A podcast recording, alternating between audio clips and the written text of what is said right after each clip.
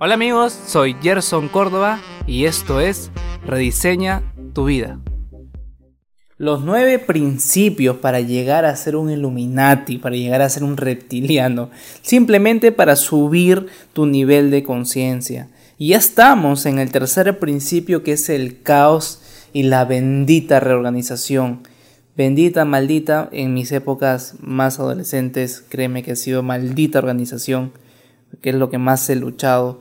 Sin embargo, creo que los aspectos del caos nos va a dar una perspectiva a cómo nosotros interpretamos cada suceso neutro que pasa en nuestra vida y qué sentimiento genera eso para que después de alguna forma siempre encontremos un culpable tarde o temprano. Esto es muy importante que ustedes lo sepan por una razón fundamental que es que la vida está llena de caos. Si hoy limpias tu casa, el día de mañana sigue con polvo. Si lo dejas de limpiar por dos, tres días, así no estés en tu casa, siempre aparecerá poco sucio o sucia. Esto de aquí es ciencia de la buena, se le podría decir, y no es nada quemado ni volado, porque en realidad dentro de la entropía, si lo vemos así de un lado físico de los sistemas abiertos, pues cada sistema siempre quiere encontrar un punto de ebullición en la cual se rearme, se organice, pero para que haya ese, ese efecto debe haber una causa, y esa causa es el caos que el universo hace como creación para que tú puedas resolverlo todos los días y al último para que haya un aspecto creador de cualquier proyecto, lo que ustedes quieran más adelante, siempre tiene que haber un lado reorganizador.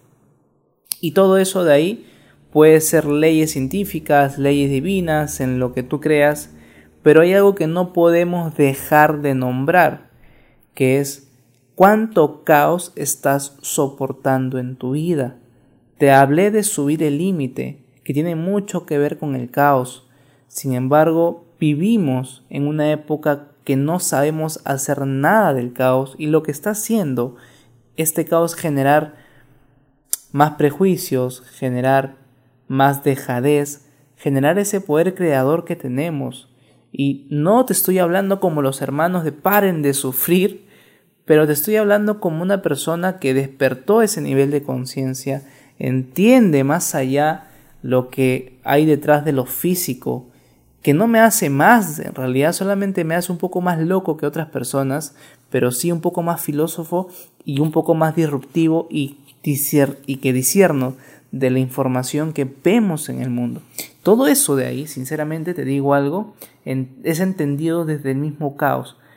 Yo creo mucho, no le he comprobado, pero tengo una corazonada que si está bien, bien, y si está mal también, no tiene nada que ver esto, pero que la única forma en la cual tú puedas llegar a tener más en tu vida es cuando has resolvido más caos.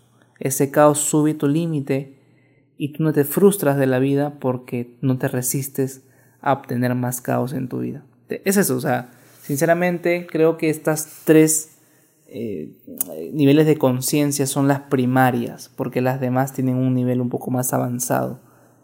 Estos tres niveles son las primarias que lo único que nos genera tarde o temprano es un entendimiento de lo físico, desde el cuarto, quinto, no, desde el quinto, no, desde el sexto, ahora recién acabo de acordar, desde el sexto hasta el noveno ya son eh, niveles más espirituales, con un, con un nivel de energía y de entendimiento que lo que va a hacer es que te reformes y te reformalices muchas dudas existenciales que tienes o puedes tener todavía, que lo único que van a hacer simplemente es darte un, un panorama claro de qué es lo que estamos buscando.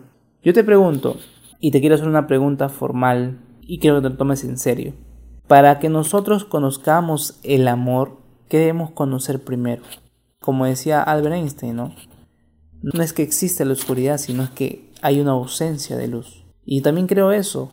Para que conozcas el amor, debes vivir en un entorno donde haya ausencia de eso.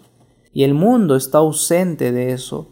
Pero poco a poco estamos dando ese tipo de amor y poco a poco se va a dar. Yo tengo esperanza de eso. Sin embargo, cuando no controlamos el caos y lo que ha pasado en las guerras civiles, mundiales, santas, es que llegamos a tal punto de caos que la única forma de reorganizarnos era matando personas.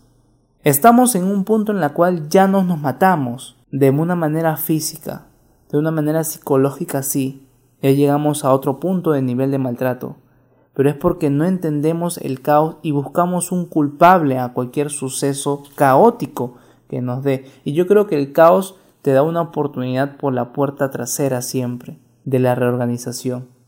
Y me pongo un poquito más intelectual en hablarte de esto, que ojalá yo sé que me entiendes, porque si lo estás, si estás escuchando esto, porque es una persona que está queriendo llegar a un nivel de conciencia más allá de lo que es, pero vamos a ser claros y vamos a tener todo esto una perspectiva mucho mayor.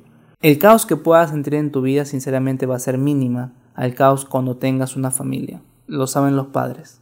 El caos que tienes tú ganando mil dólares al mes es distinta al caos que una persona que genera un millón de dólares al mes. El caos que generas en, esta, en este mismo proceso de tu vida, en este mismo momento presente de tu vida, no es el mismo caos cuando te conviertes en la persona que quieres ser. Y si el estrés está combinado con este caos, vas a llegar a un punto de inflexión en la cual te derrumbes porque te faltan razones o en la cual te impulses, hagas un pullback como se dice, te impulses a encontrar razones mucho más y mucho más grandes. Todo ese proceso uno tiene que verlo de, de un panorama un poco más frío, más objetivo, pero nos cuesta, nos cuesta mucho. Yo sinceramente he entendido en esta parte de mi vida que estoy en una época creadora. He vivido varios procesos. Tengo un terapeuta, que es mi psicólogo también, y entendí que la única manera de yo crecer es que todo lo que yo pienso que está bien, alguien me diga que está mal para discernir por primera vez. Porque tu mente no quiere hacerlo, no está acostumbrado, quiere, no quiere gastar tanta energía. Porque discernir es gastar energía y tu mente no lo quiere hacer.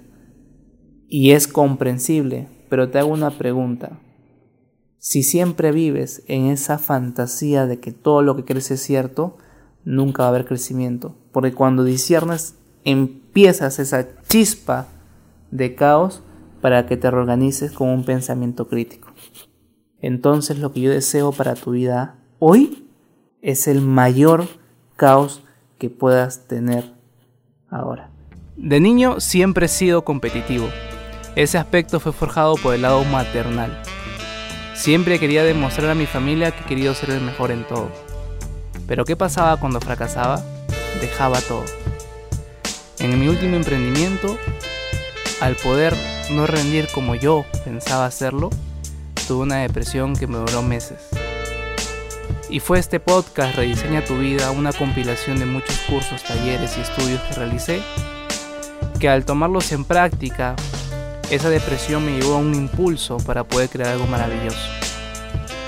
En este aspecto, rediseña tu vida es la forma a través de cómo comunico mi don, que es enseñar, e inspirar a través de mi filosofía con el ejemplo a cómo ustedes también se pueden desarrollar y elevar su nivel de conciencia. Esto es Rediseña tu vida.